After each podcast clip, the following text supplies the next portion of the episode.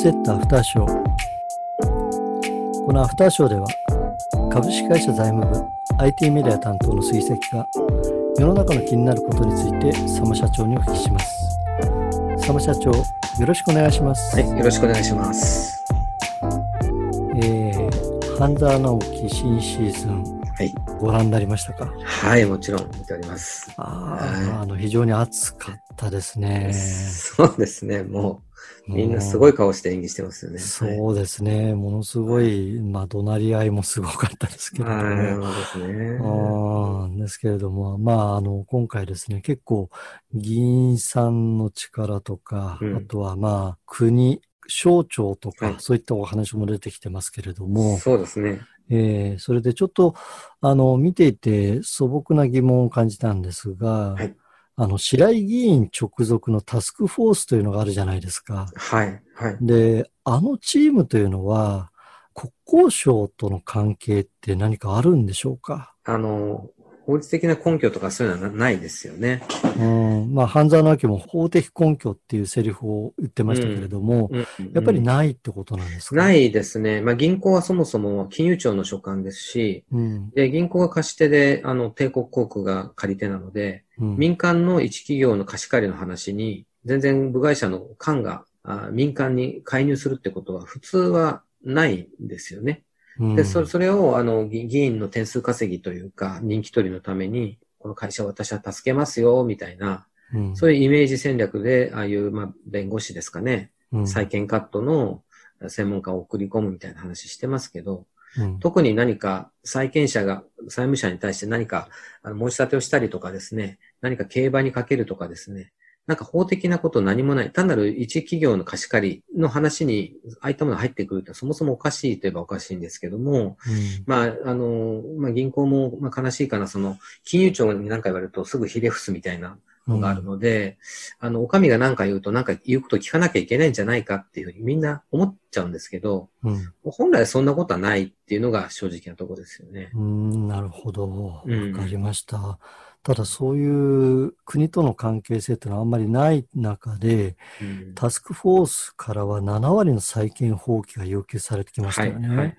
で、もしですね、その要求を飲むとなると、うん東京中央銀行側の業績っていうのはどのように影響してくるんでしょうか？これあの、そもそもタスクフォースがものを言ってですね、7割の債権放棄を要求したことについて、半沢直樹のいる東京中央銀行が言うことを聞くことはないんですが、うんあの、ポイントは、あの、海東銀っていう、えー開発投資銀行っていう政府系の金融機関がありましたよね。はい。で、ここが債権放棄7割に応じますということをうん言ってます。これも政府系なんで裏で繋がってると思うんですよね。うん。そうすると、大体債権者っていうのは、まあ銀行が4つか5つあれば、まあ債権者があ4つ5つあるということになりますけども、うん。足並みを揃えない、揃えないわけにはいかないんですよ。はい。だからメインバンクは7割カットしてるんだったら、うんうちもカットしないとっていうふうに、大体みんな足並み揃えちゃうんですよね。あの、損得ないようにね。はい。そうすると困るのは、結局民間の東京中央銀行はですね、貸してた債券、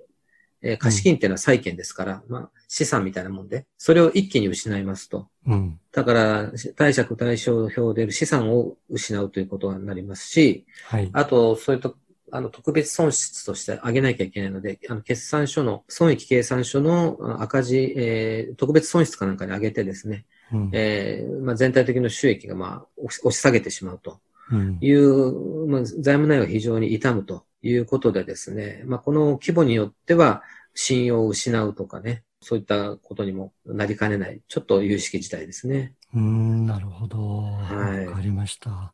で、あと、非常に印象的なシーンとして、はい。えー金融庁から東京中央銀行に対して業務改善命令が出されて、はい。で、中野たり頭取がカメラの前で謝罪をするっていう場面がありましたよね。そうですね。で業務改善命令ってそもそも一体何を指してるのかってよくわからないんですけれど、はい。これ出された場合、銀行って何しなくちゃいけないとかあるんですか？そうですね。これは、あの、監督長である金融庁からこういった命令出されますと、まあ、あの、それに対してですね、まあ、いわゆるイエローカードが出たみたいな感じでですね、うん業務を改善しなさいという命令です。はい。で、場合によっては、例えば内部でマニュアルを作り変えましたとか、うんもうや役員をあの変えましたとか、うん何らかのその改善をしましたよっていう報告をしなきゃいけないんですね。はい。